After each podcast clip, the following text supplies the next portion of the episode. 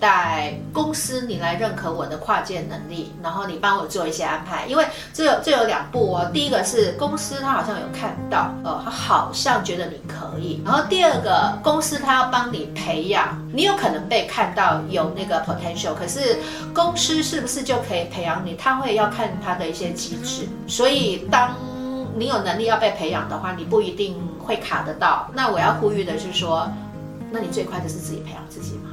然后，如果以我的行业来讲，它相对容易，因为呃，它不像像一些 IT 产业，它很深，你就可能不是往这条路。